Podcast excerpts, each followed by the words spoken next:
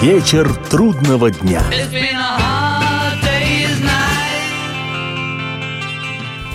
Приветствую всех, я Олег Челап. В эфире программа «Вечер трудного дня», посвященная музыке и жизнедеятельности легендарного английского ансамбля «Битлз». В предыдущем выпуске программы речь шла о том, как Джон Леннон вне «Битлз» начал жить. Несмотря на всю свою внешнюю браваду и разговоры о том, что он от Битлз устал, процесс самостоятельного творческого плавания под присмотром жены и коллеги Йоко Оно шел у Леннона у Джона отнюдь непросто. Хотя просто у него в жизни никогда ничего не было. 1970 год Джон начинал в статусе человека десятилетия. Так западная пресса в конце 69 года, подводя итоги бурных 60-х, окрестила Леннона, на ту пору уже фактически экс-битла числа. И хотя об официальном распаде Битлз еще никто вслух не заявлял, каждый из музыкантов группы уже мыслил себя самостоятельной творческой единицей. 27 января Леннон за один день сочинил и записал песню «Instant Karma» «Мгновенная карма», которая стремительно, уже через 10 дней, 6 февраля, вышла синглом.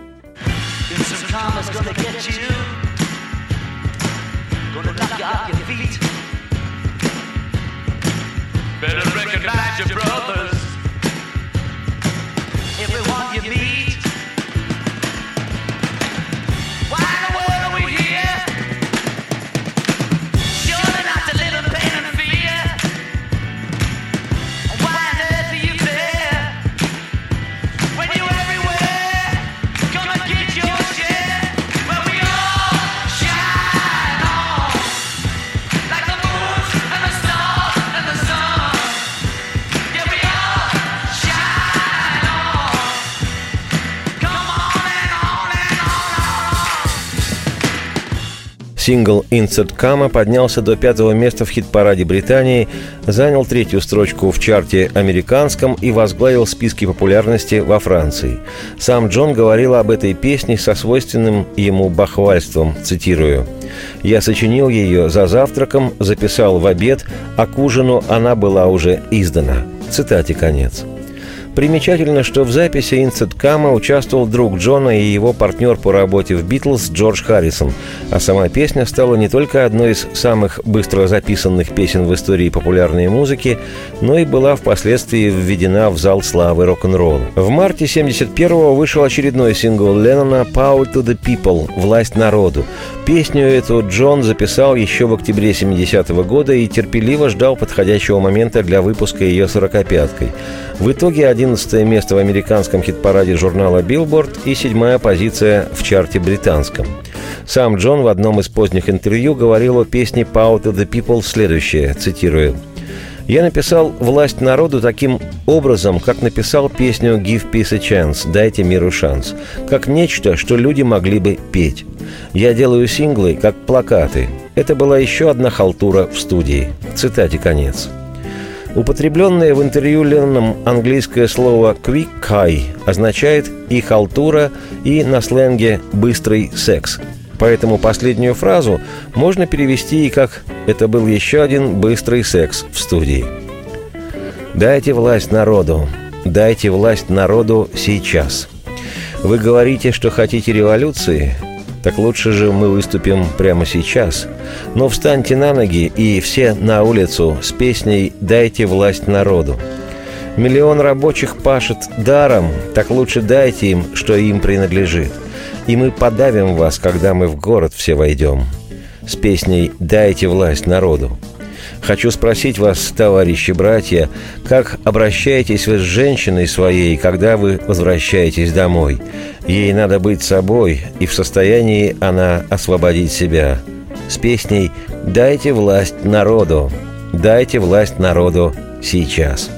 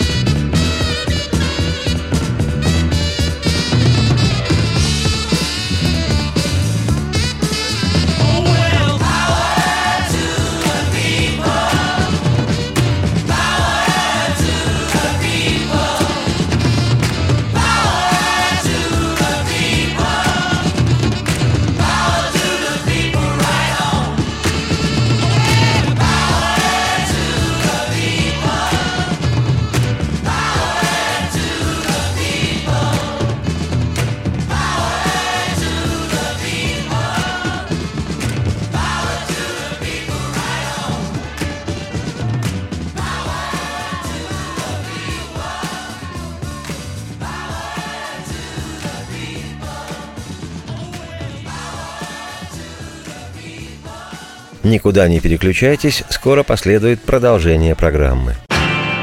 Вечер трудного дня.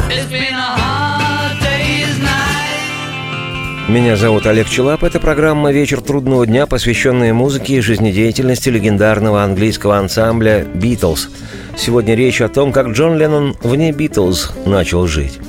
В этой части программы меня будет больше музыки, но потом баланс я восстановлю. 17 апреля 1970 года в Британии и 20 в США вышел первый сольный альбом Пола Маккартни, который Пол полностью записал самостоятельно, сыграв на всех инструментах. Лонгплей этот бесхитростно был назван «Маккартни», и об этой работе музыканта отдельно и не сегодня.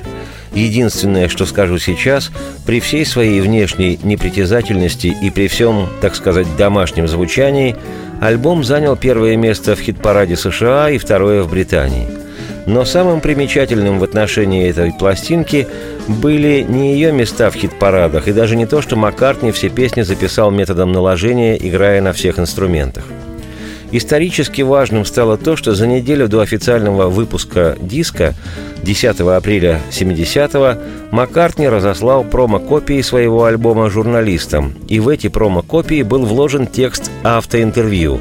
Пол сам себе задавал вопросы и сам же на них отвечал. Практически как советские политические лидеры в конце 70-х, начале 80-х годов прошлого века. Некоторые из вопросов того автоинтервью касались взаимоотношений Пола с его партнерами по «Битлз». Вот выдержка, цитирую. Вопрос. Планируешь ли ты еще один альбом или сингл с группой «Битлз»? Ответ. Нет. Вопрос. Скучаешь ли ты по своим друзьям из группы и по Джорджу Мартину? Ответ. Нет. Вопрос. Считаешь ли ты, что настанет время, когда вновь появятся совместные песни Леннона Маккартни? Ответ – нет. Цитате конец. Таким образом, Пол Маккартни нарушил договоренность между битлами держать в секрете от прессы фактический распад Битлз и в достаточно прямой форме заявил миру, что он из группы уходит и Битлз как музыкального ансамбля больше нет.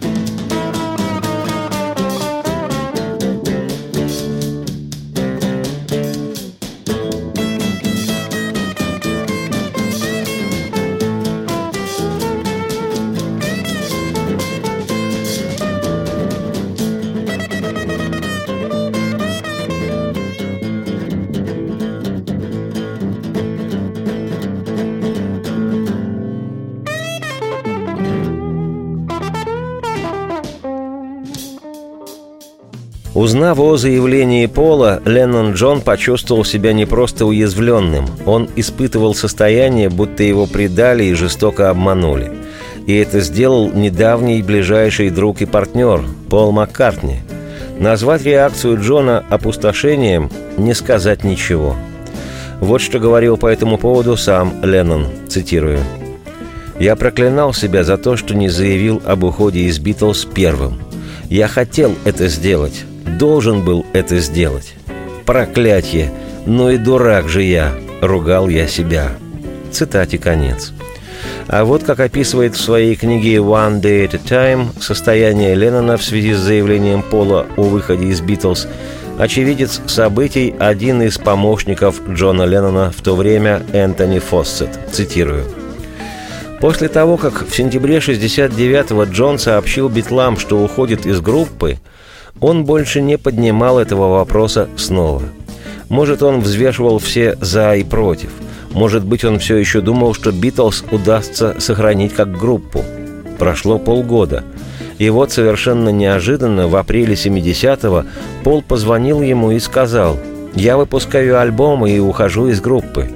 Именно так это и было сказано, коротко и ясно, вполне в духе Маккартни – Одной фразой он сделал то, что целый год пытался сделать Джон – покончить с Битлз раз и навсегда. Сначала Джон отнесся к этому спокойно, сказал «Хорошо, было как-то странно, что на этот раз Пол говорил это, потому что ему больше всех нужны были Битлз. Однако на следующее утро, увидев заголовки всех газет, сообщавших об уходе Пола из Битлз, Джон почувствовал горькое разочарование. Джон растерялся. Он хотел разрыва, но теперь, когда это стало фактом, он был эмоционально надломлен. Для Джона наступил период глубокого личного кризиса.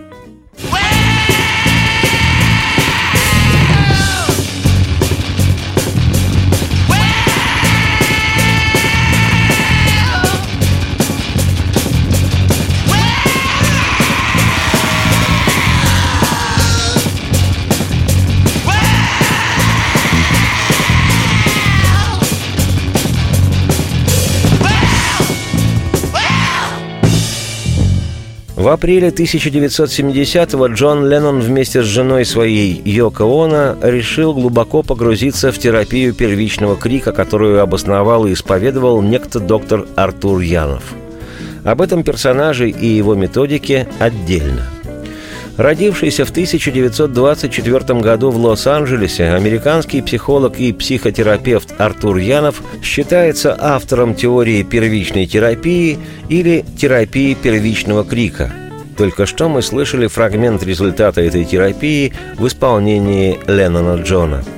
За основу своего метода первичного крика Янов взял фрейдистскую теорию о том, что все проблемы человека связаны с пережитыми в детстве травмами – и само лечение человека от этих проблем основывалось по Янову на открытом выражении своих чувств и переживаний, что практически всегда сопровождалось душераздирающими криками. Отсюда и название «первичный крик». Сам процесс лечения состоит из двух фаз. На первой пациент уединялся в гостиничном номере на две недели.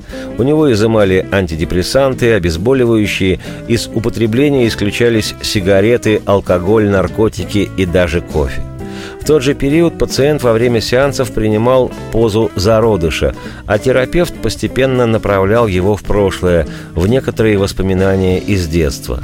Когда наступал пик, и пациент вспоминал что-то, что тревожит его во взрослом возрасте, он начинал биться, угрожать, кричать или плакать, вплоть до достижения им того самого первичного крика, когда сам пациент уже не может контролировать свои голосовые связки и просто кричит от страха или ужаса.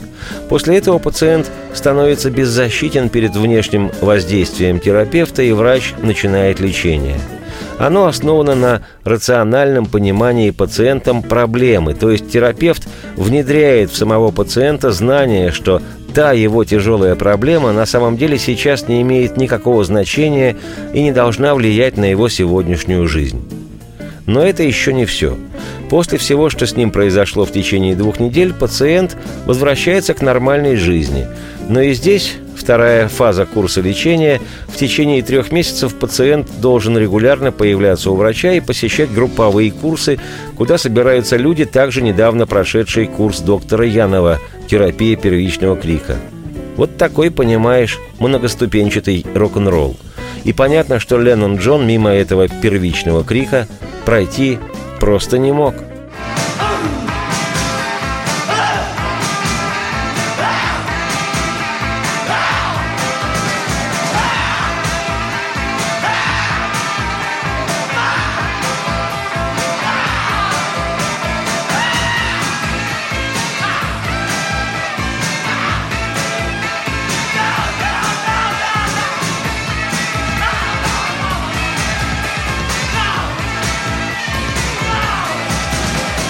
Примечательно, что не один Джон Леннон отправился со своей Йоко Оно к доктору Артуру Янову постигать терапию первичного крика.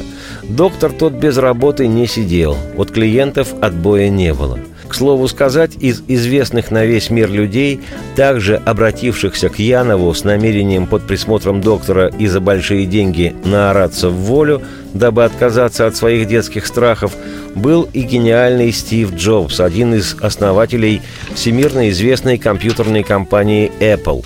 не путать со всемирно известной битловской компанией Apple.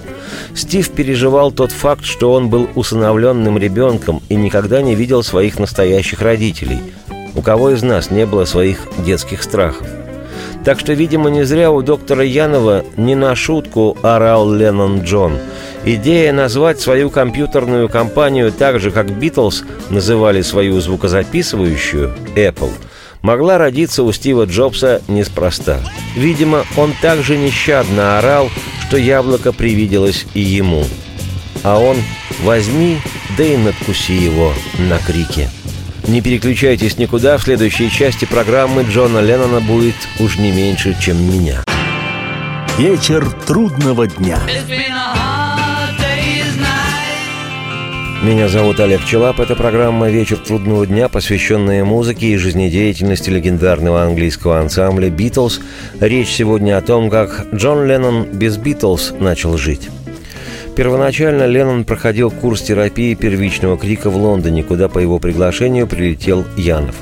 А в апреле 70-го Джон и Йока на 4 месяца отправились к Янову в Соединенные Штаты продолжать курс лечения от неврозов, психозов и детских страхов, которые не отпускали Леннона всю его жизнь. Доктор Артур Янов, у которого Джон проходил курс терапии, впоследствии вспоминал, цитирую, «Уровень его, Джона Леннона, боли был огромен. Он был почти абсолютно нефункционален. Он не мог покинуть дом, с трудом мог покинуть свою комнату. И это было с тем, кого обожал целый мир. И даже это не могло изменить положение вещей. В центре всей этой известности, богатства и лести был просто одинокий маленький ребенок. Цитате конец. Ты просто вспомни, когда ты был маленьким и все люди казались тебе такими высокими и всегда на своем стояли. Помнишь ли ты маму и папу, так желавших о славе эх, кинозвезд и вечно игравших роли чужие?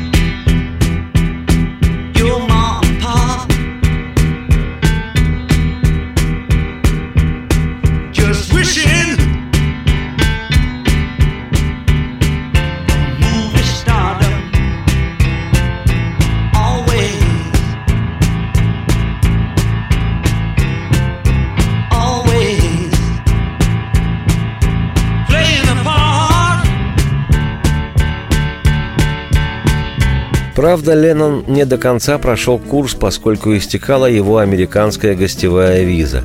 Джон Леннон был нежелательной персоной в США. Об этом разговор особый.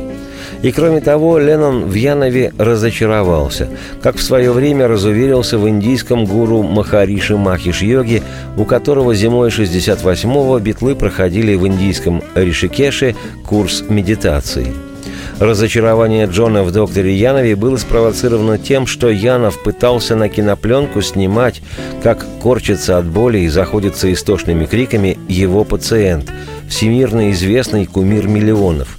Думаю, мало кому понравилось бы, чтобы его снимали на камеру в таком состоянии. Но именно у Янова в американской клинике Джон написал большинство песен для своего первого сольного постбитловского альбома «Джон Леннон Пластикона Бенд», альбома, который многими до сих пор считается едва ли не лучшим в творчестве Леннона вне Битлз. Вернувшись 24 сентября из Америки, уже 26-го Джон вместе с экс-битлом Ринго Старом и бас-гитаристом Клаусом Бурманом засел в студию, чтобы записать свой первый настоящий сольный альбом. Открывает его песня «Mother» – «Мать», посвященная Леннонам отношениям со своими родителями. Отец оставил семью, когда Джон был совсем ребенком. Мать отдала четырехлетнего мальчиша на воспитание своей родной сестре. А когда Леннону было 17 лет, его мать и вовсе погибла под колесами автомобиля.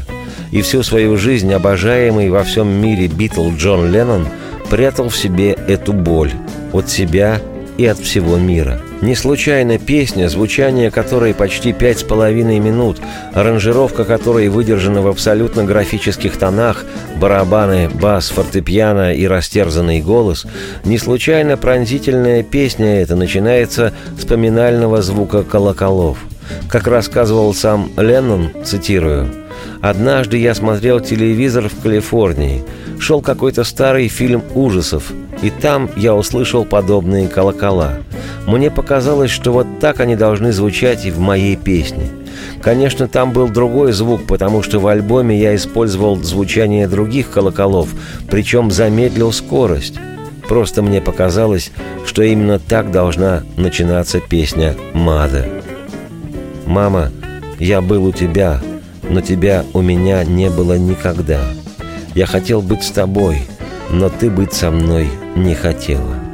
И я просто тебе говорю, прощай, прощай. Отец, ты бросил меня, но я никогда тебя не оставлял. Я нуждался в тебе, но тебе был я не нужен. И я просто тебе говорю, прощай, прощай. Дети, не делайте то, что сделал я. Я не умел ходить, но попытался бежать. И я просто вам говорю, прощайте, прощайте. Мама, не уходи. Папа, вернись домой. Мама, не уходи. Папа, вернись домой.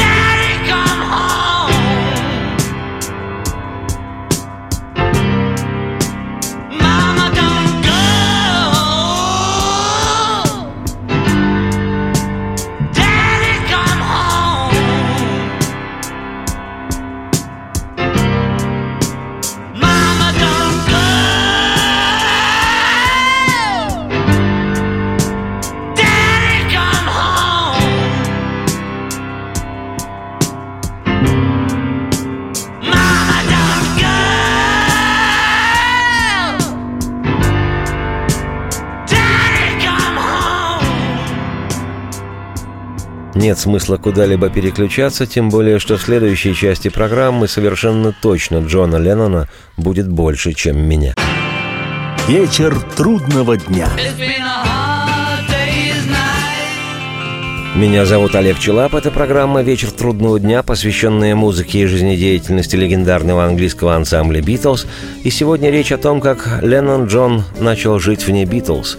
А посему мы плавно перешли к альбому «Джон Леннон a Band», который музыкант записал в короткие сроки с 26 сентября по 23 октября 1970 а 11 декабря того же года альбом этот был издан.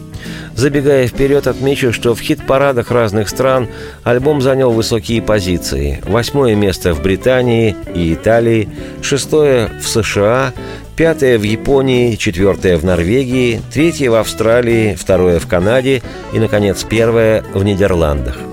А в списке 500 лучших альбомов всех времен по версии журнала Rolling Stone альбом «John Lennon Plastic on a Band» занимает сегодня 22-ю позицию – и если сам Леннон говорил про заглавную с альбома песню «Мада», что она причиняет боль, то следующий номер пластинки «Hold on» – «Держись» на минуту 45 секунд – спокойное обращение к себе, к Йоко Оно и к миру. Такая негромкая человеческая повседневная философия.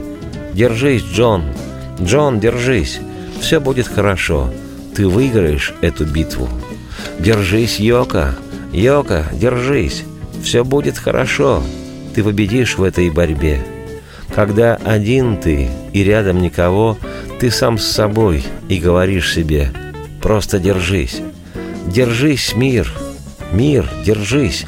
Все будет хорошо, и ты увидишь свет!»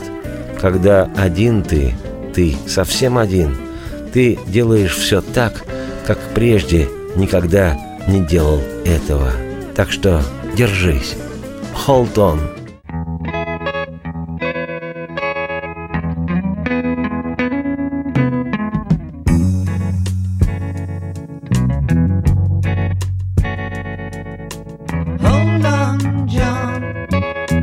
John. Hold on. It's gonna be alright.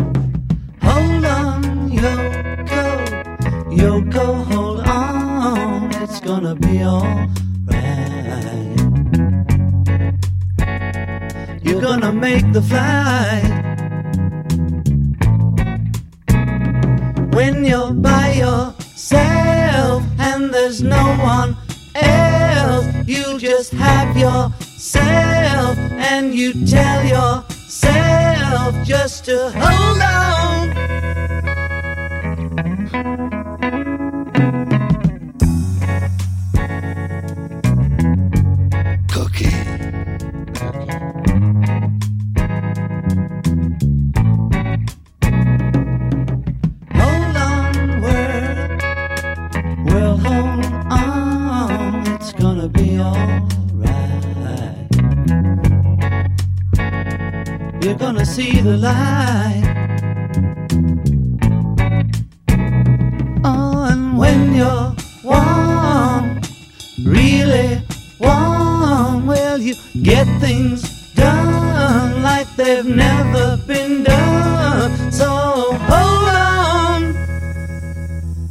Продолжает первый по-настоящему сольный альбом Леннона «Джон Леннон Plastic on a Band» весьма агрессивная песня «I Found Out», «Я обнаружил» или «Я это понял». Вещь эту Леннон написал явно в растерзанных чувствах. Джон перечисляет в тексте все, что его раздражает или не дает ему покоя. Поклонники, звонящие по телефону или осаждающие его дом, контркультурные лидеры, религия, как он спел «От Иисуса до пола», явно имея в виду Маккартни, наркотики и опять-таки родители, безразличие которых, как поет Джон, подтолкнуло его к тому, что он стал звездой и поп-идолом.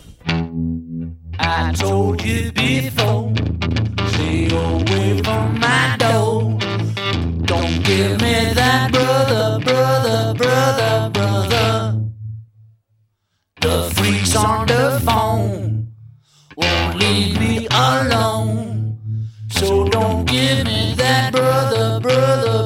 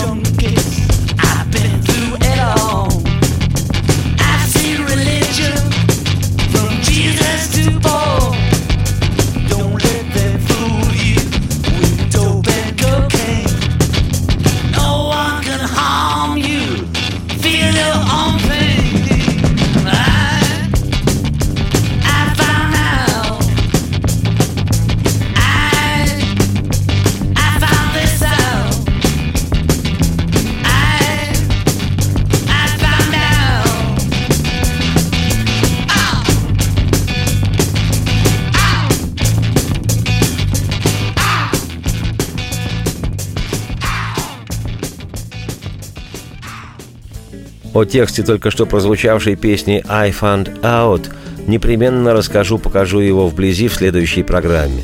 Как, впрочем, и поведаю о песне, которая стала одной из классических ленноновских вещей-символов в постбитловский период. Это акустическая в каком-то смысле дилановского толка баллада «Walking Class Hero» – «Герой рабочего класса». Употребив здесь минорный гитарный риф из песни поэмы Дилана Баба «Masters of War» «Хозяева войны», Леннон перечисляет в тексте пороки общества, контролирующего все и вся от рождения до смерти, общество, в котором подавляется индивидуальность. И общество это не обязательно капиталистическое или социалистическое. Это просто общество, в котором может жить каждый из нас, если, конечно, не хочет освободиться. Впрочем, о Ленноне Джонни и его пронзительном первом сольном альбоме Plastic on a Band я, Олег Челап, автор и ведущий программы «Вечер трудного дня», еще непременно продолжу повествование свое неспешное, но уже в следующей программе. Сейчас же оставляю вас с героем рабочего класса Ленноном Джоном. Радости всем вслух и солнца в окна, и процветайте!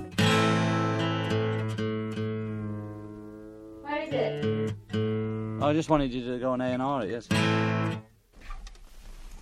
Okay, I'll try. Okay.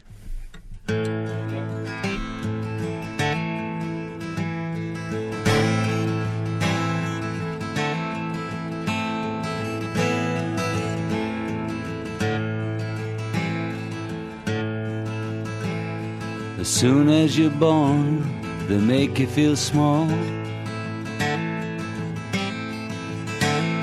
By giving you no time instead of it all. Till the pain is so big you feel nothing at all. A working class hero is something to be. A working class hero is something to be.